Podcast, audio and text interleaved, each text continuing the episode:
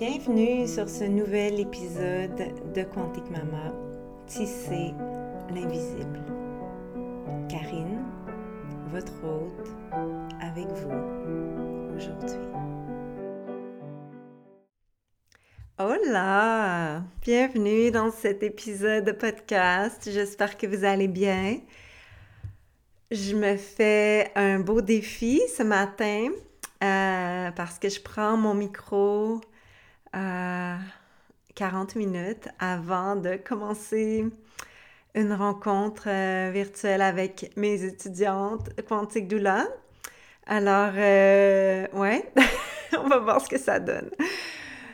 Au pire, si je dépasse, je mettrai pause puis je vous reviendrai.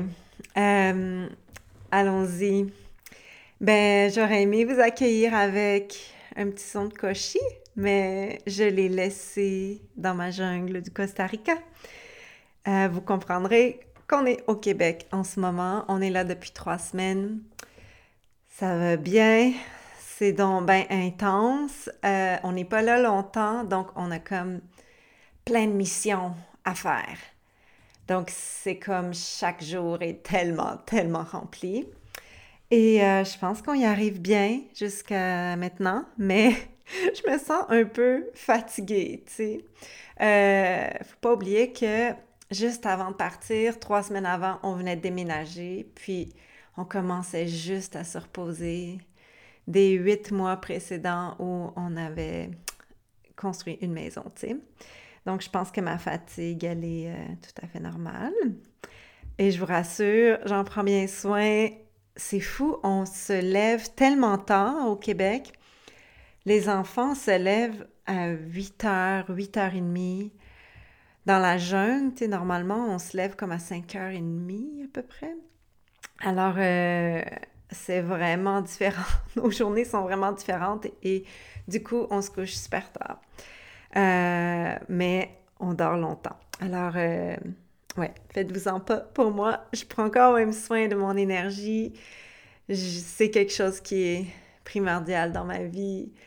Euh, le self-care. Donc, euh, je ne le mets pas de côté, mais quand même, j'ai hâte d'être de retour dans la jungle. J'ai l'impression que une fois qu'on va être retourné, on va vraiment pouvoir se régénérer, se reposer. Ah, ouais. Alors, j'espère que cet épisode vous trouvera dans un bon moment dans votre vie que vous profitez bien de l'été, que vous avez eu un beau solstice d'été. Euh, nous, on était dans le portail de graduation, bal de finissant de notre belle Jadève, qui était tellement magnifique à travers tout ça, tellement responsable, tellement intelligente. Ah, on est tellement, tellement fiers d'elle. Ouais, alors, on a traversé le solstice avec ça, à magasiner des talons hauts et à essayer d'avoir euh, le plus de photos possible de tout ça. Hmm.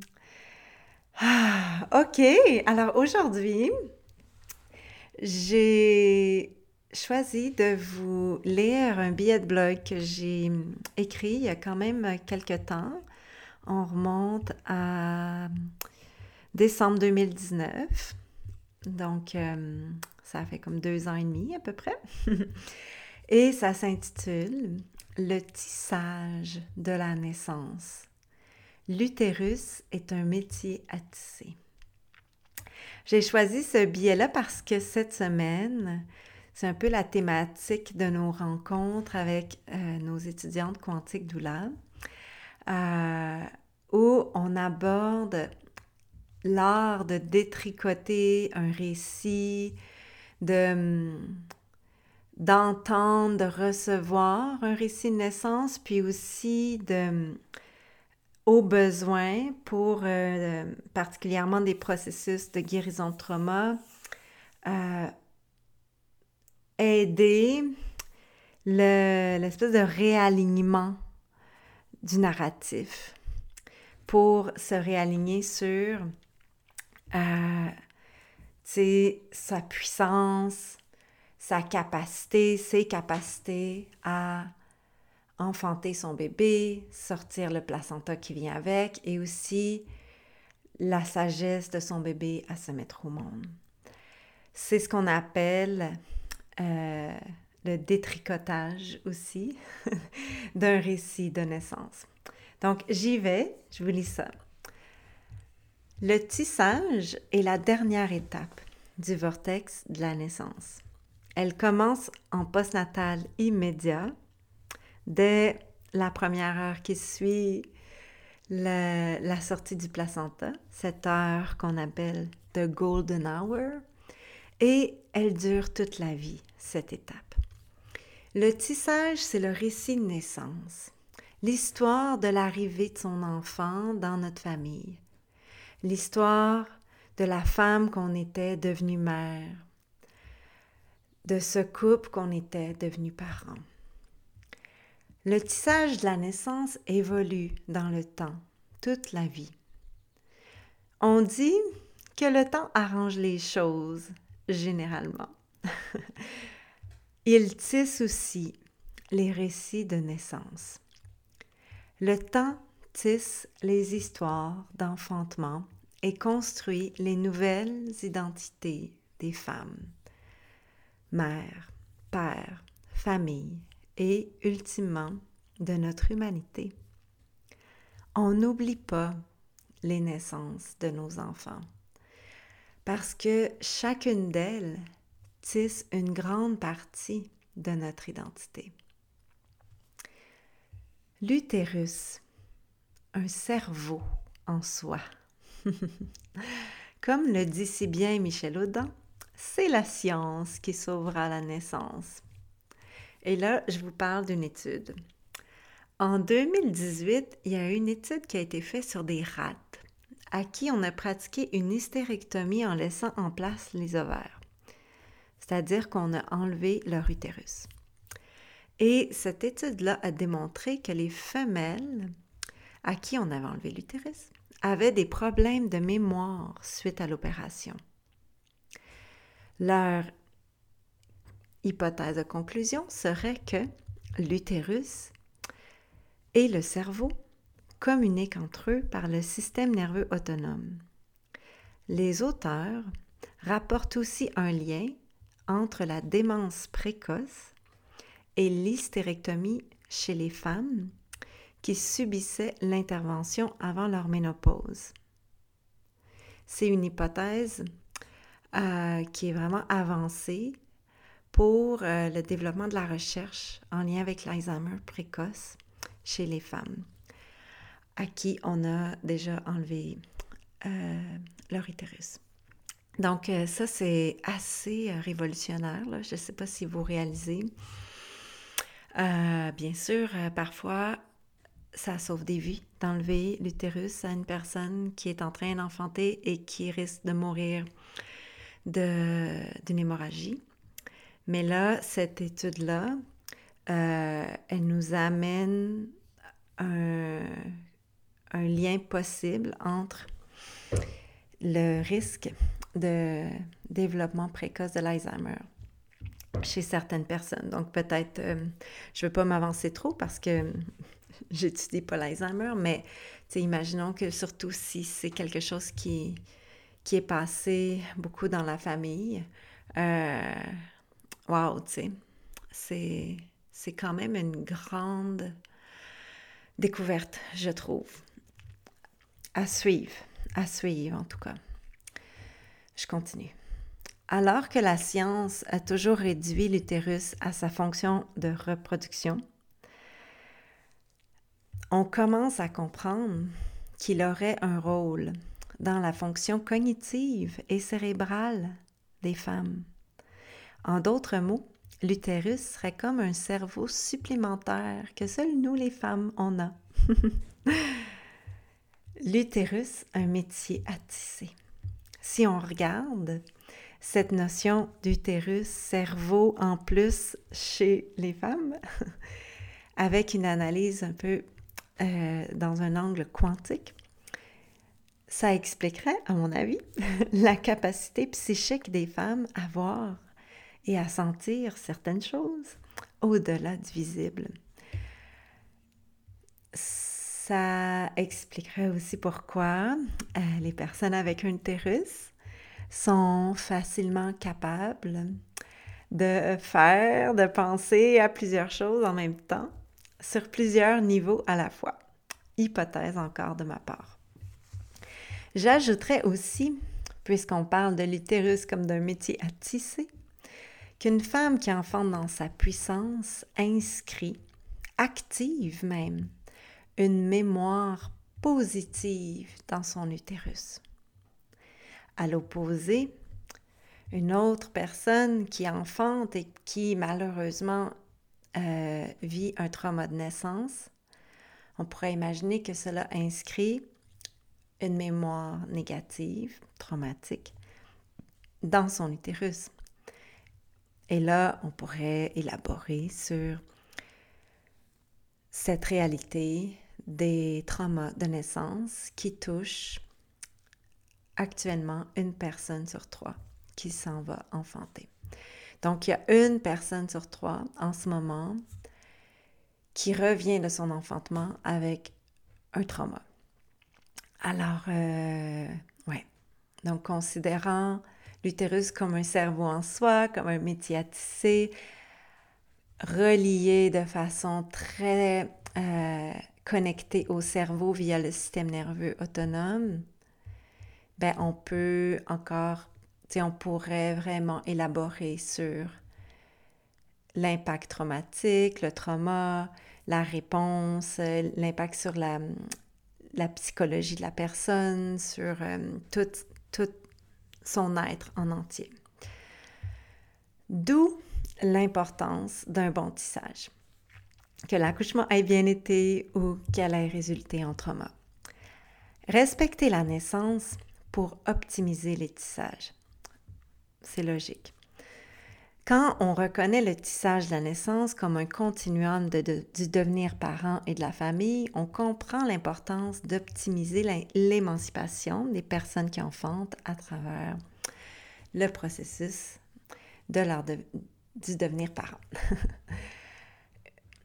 Une personne qui enfante et qui s'émancipe à travers son expérience de grossesse et d'accouchement va devenir une mère en meilleure santé. Même l'OMS, l'Organisation mondiale de la santé, en parle à travers chacune de ces 210 pages de ces 56 recommandations intrapartum publiées en 2018. Si vous êtes un professionnel de la naissance et que vous n'avez pas lu ces 210 pages, je vous les recommande chaudement. Elles vont révolutionner votre euh, cœur, votre conscience et je vous le souhaite, votre pratique.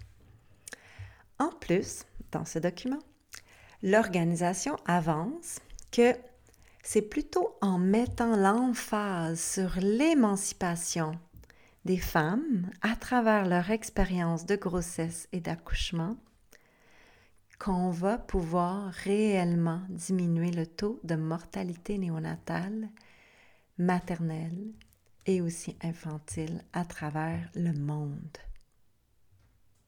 Ça, c'est assez révolutionnaire. J'ai comme envie de vous le relire, là. je ne vais pas le relire, mais c'est tellement révolutionnaire que l'OMS nomme ça, tu que...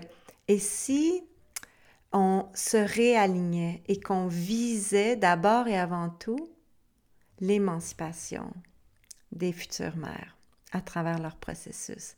Donc, tu sais, depuis des décennies, l'OMS met l'emphase sur euh, développer des protocoles euh, optimales, sécuritaires, former des professionnels de façon, euh, vraiment optimale pour qu'ils soient super compétents. Ça, c'est super.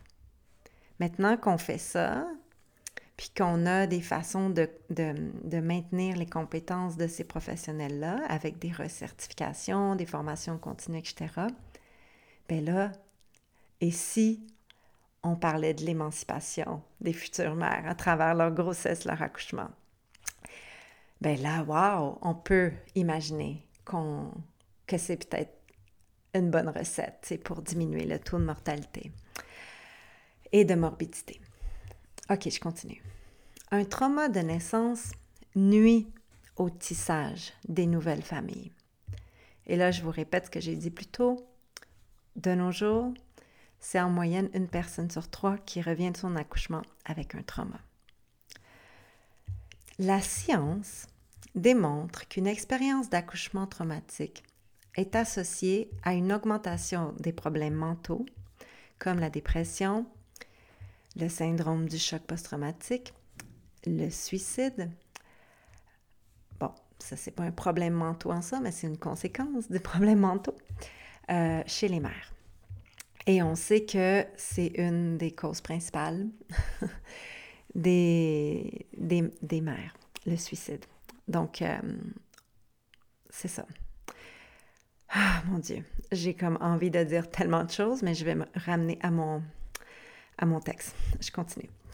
On sait qu'une santé mentale euh, fragilisée en postnatal peut nuire à l'estime maternelle, aux relations de la nouvelle mère avec son enfant, aux liens d'attachement entre la mère et l'enfant, ce qui aura forcément un impact sur le développement social, émotionnel et mental de l'enfant.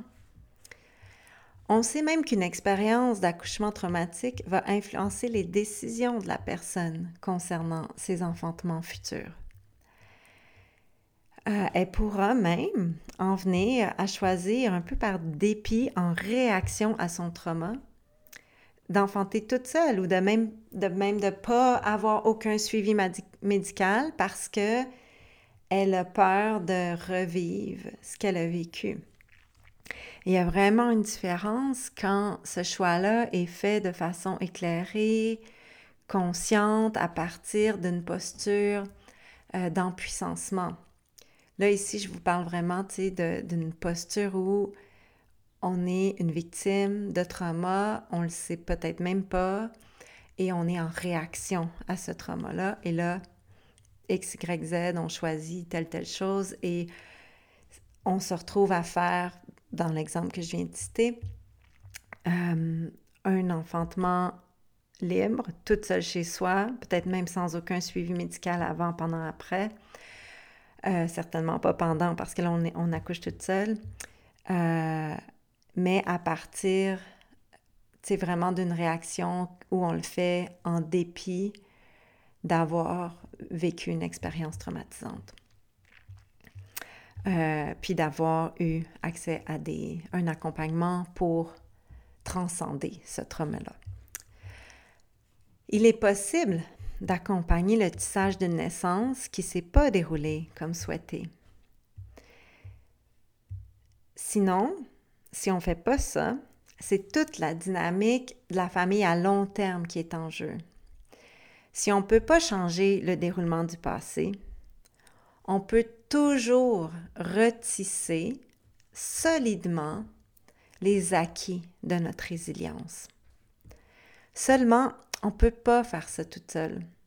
Il faut de la lucidité, du recul, du soutien, du temps. En fait, pour tisser sa maternité, sa paternité, parentalité suite à un trauma de naissance, c'est important de commencer par détricoter un peu, voire même beaucoup. Et pour ça, ben, ça prend des gens, des acteurs qui vont nous aider. Donc, ça peut être une doula, ça peut être notre sage-femme, ça peut être le gynéco avec qui on a vécu cette naissance-là, si euh, il ou elle est ouvert à, hum, analyser ce qui s'est passé, puis à vraiment en reparler et peut-être même à reconnaître qu'il y a des choses qui auraient pu être faites autrement. Ou à aider la personne à se rendre compte que, ben non, il fallait que ça se passe comme ça. Quand il faut détricoter une naissance? Et là, je vous dis, si tricoter est un art, Détricoter en est un autre quand on parle de tisser la naissance. Et c'est vraiment un art qui, je pense, est délicat et qui demande beaucoup de sagesse, qui demande une posture aligné, juste, sensible, parce que nos expériences de naissance, c'est des sujets tellement importants, tellement sensibles, qui peuvent, si on ne les aborde pas, euh, s'ils ne sont pas reçus, abordés avec une bienveillance et un professionnalisme sécuritaire, ben, ça peut vraiment déclencher encore plus de, de trauma en lien avec notre, notre histoire et même peut-être le trauma qu'on a déjà. Imaginez un métier à tisser. Je ne sais pas si vous avez déjà vu ça, mais j'imagine que oui, tout le monde sait à peu près à quoi ça ressemble. Imaginez que les premiers rangs d'un tissage sont là et euh, sont tout mêlés, sont tout emmêlés. Et là, ici, on va mettre l'histoire de la naissance. Donc, imaginez un métier à tisser avec tous les rangs, les premiers rangs emmêlés par un trauma naissance. Si on fait comme si de rien n'était, puis que là, on continue à tisser après ces premiers rangs mal partis, forcément, on se retrouvera avec un tissage un peu anarchique, voire beaucoup, et pas super euh, attrayant. On n'aura peut-être pas envie de, de, le mettre au centre de notre, de notre maison comme, euh, comme élément de, décor extraordinaire. Et là, ici, on peut penser que l'idée de la maison, c'est tout ce qui est en lien avec notre famille, l'identité, notre identité de mère, de père, etc. Eh bien, il en va de même avec la parentalité. Sans vouloir vous offusquer en comparant la naissance à un tapis, l'image du tissage, c'est à mon avis la plus puissante pour représenter la beauté d'une famille et la force d'une lignée. Si vous commencez le tissage de votre maternité, paternité, parentalité sur un trauma de naissance ni accompagné, ni même reconnu, voire même nié, il y a de fortes chances que les premiers rangs du tissage de votre famille vont être désalignés, plutôt difficiles à, traverser, puis même à transcender. Avant d'aller plus loin, il faudrait d'abord prendre le temps de détricoter, détisser, pour ensuite retisser tout ça de manière plus alignée. Comment on fait ça, détricoter une naissance? Je pourrais vous parler pendant des heures sur ce sujet-là, mais je vais essayer d'être brève. Détricoter une naissance, en gros, ça consiste à revisiter le récit naissance, à déconstruire un peu chaque étape où la personne a eu le sentiment de perdre le contrôle, de plus pouvoir décider, de plus être dans une posture où même elle est considérée. On va reprendre chaque moment, un par un à partir de là, puis on va essayer de se réaligner à chaque fois avec les prémices, la physiologie, la biomécanique, euh, versus, est-ce que les protocoles qui ont été utilisés, choisis, étaient justifiés ou abusifs? Je vous répète les trois prémices de la naissance. La personne qui enfante a tout ce qu'il faut en elle pour accoucher son bébé et le placenta qui vient avec. La naissance est un processus physiologique normal, intime, profondément sécuritaire, à la base, là, même, et qui appartient à la famille, donc qui n'est pas a priori un acte médical. Et les bébés ont la force et la sagesse de naître. Par exemple, on va faire un petit exemple de, détricotage rapide. Si la personne a eu une césarienne euh, et que euh, on lui a dit que la raison de sa, césarienne, c'est que son bébé descendait pas après avoir été à dilatation complète pendant deux heures et que, exemple, euh, malgré une poussée dirigée et beaucoup d'encouragement et beaucoup d'efforts de sa part, euh, tu sais, cette personne-là, par exemple, dans l'histoire, même s'il ne sentait pas l'envie de pousser encore, ce qu'on appelle l'envie impérieuse de pousser, euh, a vraiment tout donné pour pousser son bébé parce que on, l'avait installé dans cette posture de pousser dirigée et on lui disait comment pousser. Et là, après deux heures, peut-être même plus, elle a eu une césarienne. Dans ce cas précis, ce qu'on pourrait faire pour détricoter un peu ça, c'est que euh, on pourrait regarder, euh, tu sais, comme qu'est-ce qui s'est passé avant, etc., combien de temps, combien de temps ça avait pris pour dilater, euh, comment elle se sentait dans l'environnement, avec les gens autour, est-ce qu'elle se sentait en confiance avec les professionnels qui étaient là, comment ça allait avec son ou sa partenaire. Euh, vraiment, tu revisiter son vécu. Et là, peut-être qu'elle vous tu sais, on va, on va extrapoler. Ah, c'était vraiment extraordinaire. Hum, j'étais, chez moi, on était ensemble dans mon salon. Euh, c'est allé euh, quand même vite, etc. Et, euh, et quand on est arrivé à la maternité, je me, sentais un petit peu comme différente. l'environnement était, était tellement différent dans la maison. il a vraiment fallu que je refasse ma bulle, mais j'ai réussi. La sage-femme qui était là était extraordinaire, mais éventuellement, il y a eu, euh, elle avait fini sa garde, et là, il y a eu cette autre sage-femme qui est arrivée, et ça passait pas du tout. Et là, euh, soudainement, mes contractions se sont ralenties, blablabla, bla, bla, puis je me sentais plus bien, puis euh, bref, dans son récit, peut-être que à partir de ce moment-là où il y a eu le changement de garde, où elle se sentait plus en sécurité, on se rend compte que les contractions ont ralenti, que finalement on lui a mis, on lui a installé de l'ocytocine synthétique pour provoquer le retour des contractions.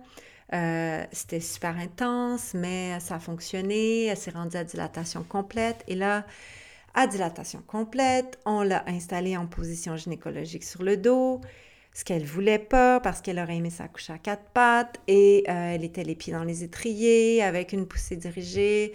Les gens, euh, peut-être qu'elle vous dirait même quelque chose comme les gens me criaient dessus, me disaient que je poussais pas assez fort, pourtant je faisais vraiment de mon mieux, mais la vérité c'est que j'avais pas envie de pousser, Et là, après deux heures, peut-être même plus, césarienne.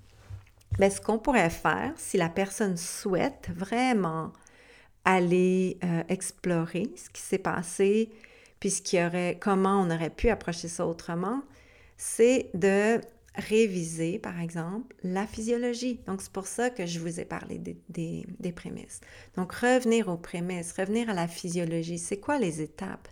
Une fois que tu es complète, c'est pas rare d'avoir une étape de la quiétude ou euh, après, avoir tant travaillé pour dilater, toutes ces contractions, tout ça, bien, tu vas pouvoir te reposer, te régénérer, ton bébé aussi va refaire ses forces, il n'y a plus de contractions, peut-être que tu vas dormir 20 minutes, une heure, et après ça, les contractions vont revenir, et là, ça va être la marée, et là, ton bébé va te passer à travers le col. C'est une chose d'être complète, d'être dilaté complètement.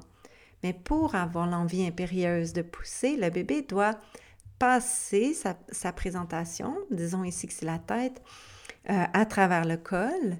Et une fois qu'il va avoir passé à travers le col, va arriver sur les tissus, en contact avec les tissus profonds du bol pelvien, du périnée. Et c'est ça qui va faire ce qu'on appelle la stimulation du réflexe de Ferguson au niveau euh, neurologique, communication, bol pelvien, hypophyse. Il va avoir ce message que OK, le bébé est prêt à sortir et là, il va avoir euh, sécrétion pulsatile d'ocytocine comme jamais il y en a eu jusqu'à ce moment dans l'accouchement et là, il va avoir émergence du bébé. Et là, dans cette situation-là, bien, clairement, c'est pas le corps de la personne en train d'enfanter qui était déficient. C'est pas la capacité du bébé à se mettre au monde qui était déficient, mais c'est vraiment le fait que on n'a pas écouté que son corps n'était pas encore tout à fait rendu à pousser, qui avait besoin juste d'être accompagné, puis encouragé à se reposer et à laisser bébé descendre, passer à travers le col.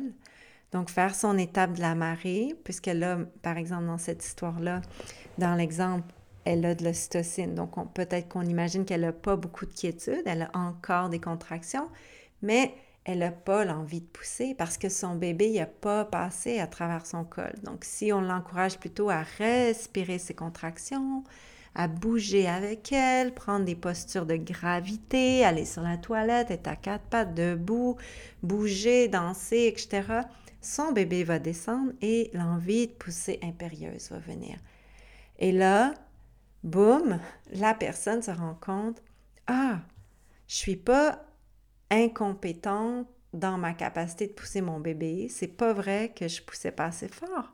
C'est juste que je n'étais pas rendue là. Donc, j'ai pas eu réellement l'opportunité de travailler avec la sagesse de mon corps. Puis c'est normal que mon bébé descendait pas, parce que je n'étais juste pas rendue là. Donc oui, j'ai eu une césarienne, puis oui, mon bébé, est vivant, puis c'est tout ça, puis tout le monde, on est correct. Mais le fait est que j'ai eu une césarienne parce que les protocoles de l'équipe avec qui je travaillais étaient tels que c'est venu nuire au processus à la base physiologique normal, biomécanique de mon enfantement en cours. Et ça, pour la personne, ça va changer quelque chose dans l'acceptation, la guérison de sa césarienne. Et ça va faire que elle va se reconnecter à sa capacité d'enfanter, puis elle va pouvoir avancer dans sa maternité avec un tissage qui est vraiment différent que celui de commencer à materner ton enfant, que tu regardes, puis que tu fais juste entendre que ben, j'ai pas été capable de te sortir, euh, je n'étais pas capable de pousser, mon corps, il a, fait des faux. Euh, tu sais, comme le, subconscient peut faire tellement de choses, tu sais, quand on est en trauma. Et là, tu sais, inconsciemment, on, se fait des narratifs qui sont pas tout à fait alignés avec un bon tissage. Donc, au final, on ne changera pas le fait que la personne a eu une césarienne.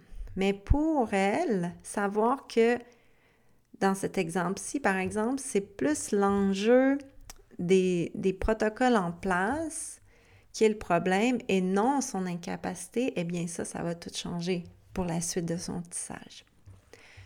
À l'opposé, par exemple, si son bébé s'est jamais placé, puis qu'elle pouvait bouger, puis qu'elle était à quatre pattes, puis qu'elle dansait, puis qu'elle a tout essayé, puis que les gens autour étaient vraiment respectueux, supportants, patients, etc., que tout allait bien, mais que son bébé, finalement, il descendait pas.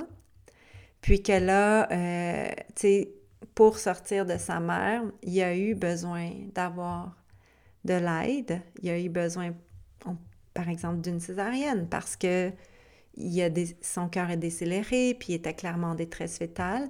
Mais là, on pourra en venir en détricotant, puis même en repassant par les prémices, à conclure que, tu son bébé a eu la chance, puis elle aussi, d'avoir sur leur chemin de la naissance des professionnels compétents et de pouvoir recevoir des interventions nécessaires à la venue au monde du bébé dans, les meilleures conditions possibles à ce moment-là.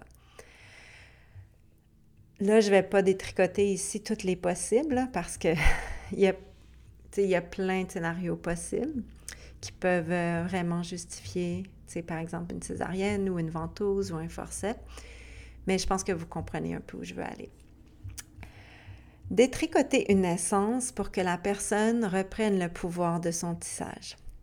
Peu importe l'histoire, détricoter une naissance difficile va permettre de restituer le pouvoir initial à la mère, au bébé, à sa famille, en redonnant aux professionnels leur juste part de responsabilité aussi, et, et même, au besoin, en soulignant les enjeux puis les compétences euh, pas les compétences, les enjeux et les, les conséquences possibles parfois du paradigme médical de la naissance qui est très dominant à l'ère moderne.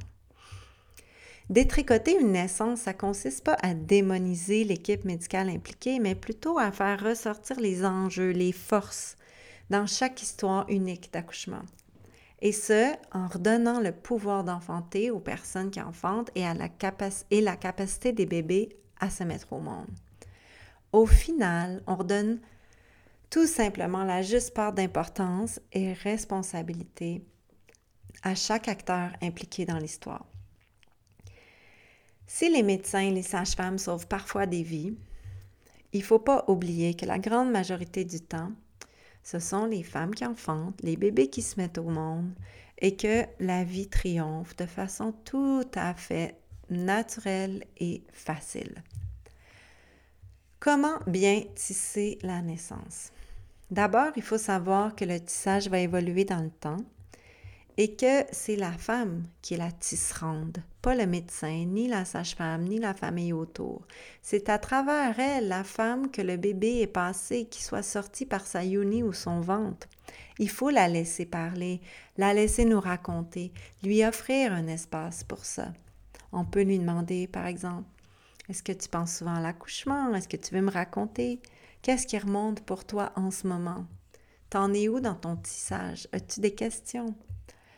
On ne peut pas tisser à la place de la femme, mais on peut la témoigner, l'écouter, l'accompagner, sans juger, et lui dire qu'elle le fait, que c'est beau, qu'on est là avec elle, qu'elle a raison, Surtout, il faut jamais, mais jamais tenter de lui faire dire le contraire. Des phrases comme ben, au moins ton bébé est vivant ou euh, par chance tu accouché à l'hôpital, euh, cette idée de vouloir accoucher chez toi aussi, bla bla bla. Tout ça, c'est pas utile. D'abord, on ne sait pas. On ne sait pas. On ne peut pas refaire le passé. Si elle avait choisi d'accoucher toute seule, peut-être qu'elle aurait eu son bébé en deux heures sans souci alors que là, elle vient de l'avoir en 40 heures. Alors que peut-être que si elle avait choisi d'accoucher à l'hôpital avec euh, une sage-femme, peut-être qu'elle l'aurait eu en deux heures, alors que là, elle vient d'accoucher chez elle en 40 heures. Voyez-vous? on peut toujours refaire le monde après coup, là. Euh, OK, je rajoute. euh, Peut-être même qu'elle se serait réveillée ce matin-là en tombant de son lit et son bébé serait mort. Bref, on ne peut pas savoir. On ne peut pas savoir. On ne peut pas revenir en arrière, mais on peut tisser l'histoire. Bref, devant une femme qui tisse, on ne cherche pas à tisser à sa place. Et là, je vois le temps qui passe et je vais mettre sur pause et je vous reviens après la pause. Puis moi, je vais aller voir mes étudiantes pour parler de tissage. À tout de suite.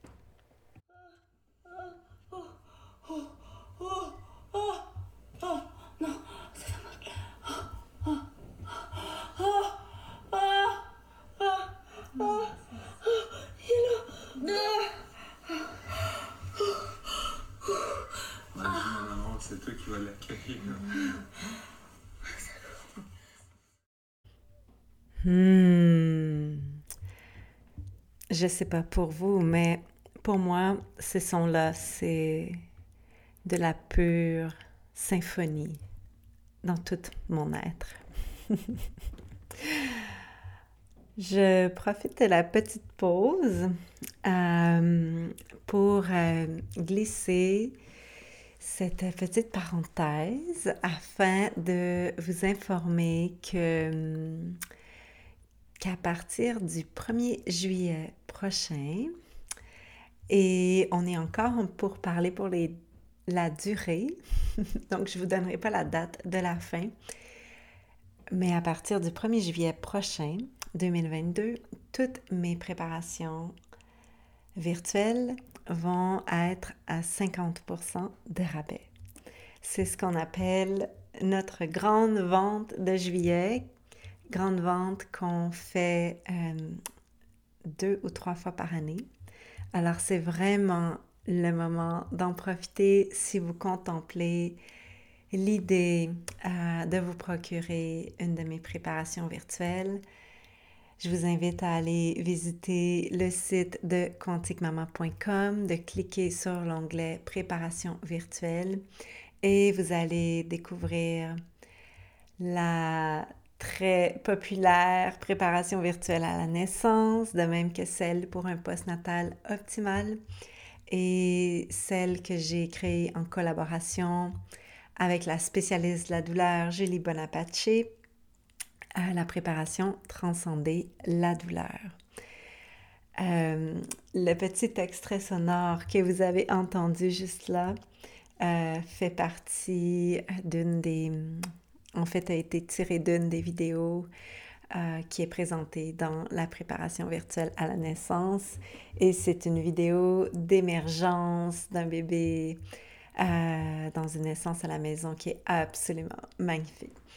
Bon, allez, je vous laisse, je vous laisse retourner à l'épisode de podcast. Bonne écoute. Hmm. Ok, je continue. Le tissage évolue et les motifs prennent forme. Dans les premiers jours suivant la naissance, la femme repense à son accouchement en restant vraiment bien collée d'abord sur les sensations physiques. Euh, comme elle va, elle va se dire des choses comme Wow, tu ça fait vraiment mal. My God, c'était intense. Ah, tu sais, quand, quand il a sorti sa tête, j'étais sûre que j'allais exploser. Donc, elle va vraiment être euh, attachée comme sur les sensations physiques qui sont très, très fraîches parce que ça fait que, que quelques jours que le bébé est né. Euh, elle peut se dire euh, aussi des choses comme, sais, wow, tu sais, j'ai réussi à avoir mon accouchement de rêve chez nous, ou, euh, ou tu sais, ah, tu ma césarienne qui était planifiée, c'est vraiment passé comme je voulais, euh, c'était vraiment extraordinaire, blablabla. Bla, bla. Donc, ça va être vraiment sur son constat euh, ça s'est passé comme je voulais ou ça s'est pas du tout passé comme je voulais et les sensations physiques. Puis ensuite, à mesure que les jours, les semaines, les mois passent, les pensées vont évoluer. Le récit va se définir. Et autant la personne va oublier un peu les sensations plus physiques de douleur, intensité, euh, autant, tu euh, le, récit qui se définit peut faire émaner des questions euh, et des, des, sentiments comme par exemple, de la fierté, de la victoire ou encore un réel sentiment d'échec de doute, doute de soi, de sa capacité à mettre au monde son enfant, euh, doute euh, envers euh, la sage-femme qui était là ou le médecin qui était là, etc., etc. Après quelque temps, si les doutes persistent, mais ben là, souvent, il y a des vraies questions qui vont surgir. Pourquoi qu'on a fait ça? Puis si on avait fait ça à place? si c'était à refaire, qu'est-ce que je ferais de différent? Est-ce que dans le fond, j'avais vraiment besoin d'une césarienne ou de la ventouse ou, whatever intervention qui, qui s'est passée? Bref, le tissage d'une naissance dure toute la vie. Les femmes, les mères, les parents, ont besoin de revisiter leurs enfantements, de raconter, de tisser leur victoire et aussi de tisser les deuils parfois. Pensez à une vieille femme de 90 ans qui se souvient encore de ses accouchements comme si c'était hier. C'est parce que les femmes n'oublient pas leurs histoires d'enfantement. C'est marqué en elles comme une mémoire cellulaire de leur identité. C'est comme si c'était marqué au fer rouge, parce que l'utérus est un cerveau. L'utérus a ses mémoires et aussi parce que le, le périnée, c'est un tissu qui est archiviste des mémoires de notre vie et même aussi des mémoires de notre lignée parfois. Si le tissage est bien fait, qu'il est accompagné avec bienveillance et respect, la nouvelle mère va mieux tisser sa maternité. Le nouveau père va mieux tisser sa paternité. Les nouveaux parents vont mieux tisser leur nouvelle parentalité. Si au contraire le tissage est négligé, nié, refoulé, ben là, il y a plus de risques d'isolement, de dépression, d'étouffement dans sa nouvelle parentalité. Un bébé vivant, en santé, et un accouchement voix basse sont pas les seules finalités victorieuses d'une naissance. Une mère émancipée, en paix avec son rôle, sa participation dans les décisions entourant son accouchement, est tout aussi importante. Si on vise l'émancipation des femmes pendant leur grossesse et l'accouchement, tel que le préconise l'Organisation mondiale de la santé, forcément, on va tisser collectivement des plus belles naissances et des maternités, paternités, parentalités plus épanouies. Donc, une plus belle humanité. Maintenant, je vous parle de révolution postnatale et de tissage. Avec la révolution postnatale qui est en émergence présentement, particulièrement depuis quelques années,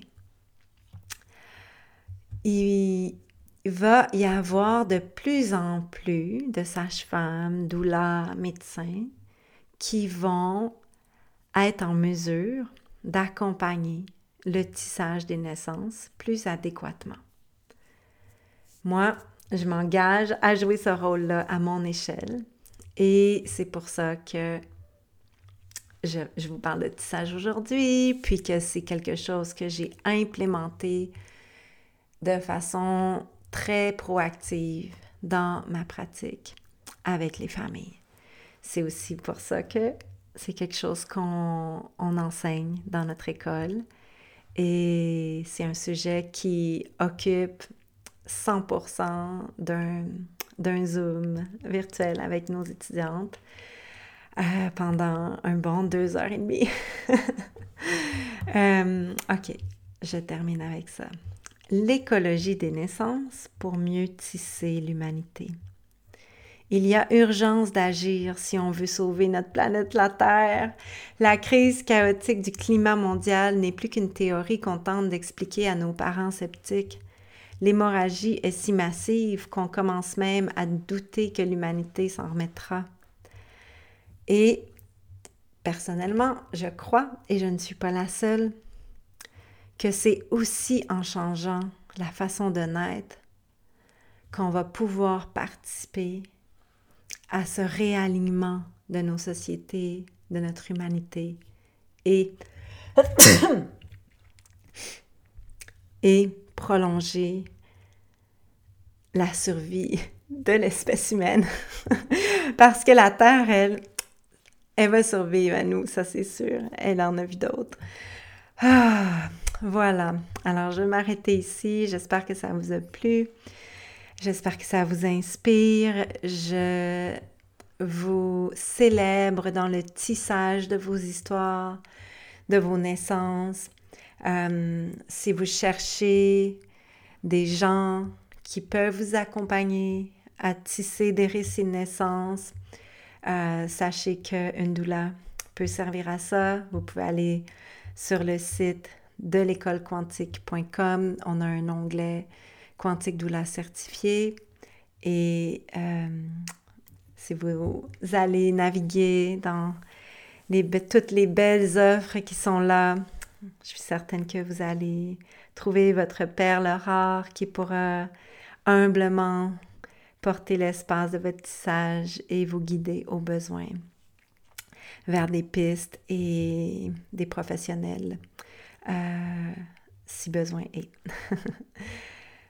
OK, allez, je vous laisse là-dessus et je vous dis à la prochaine. Ciao.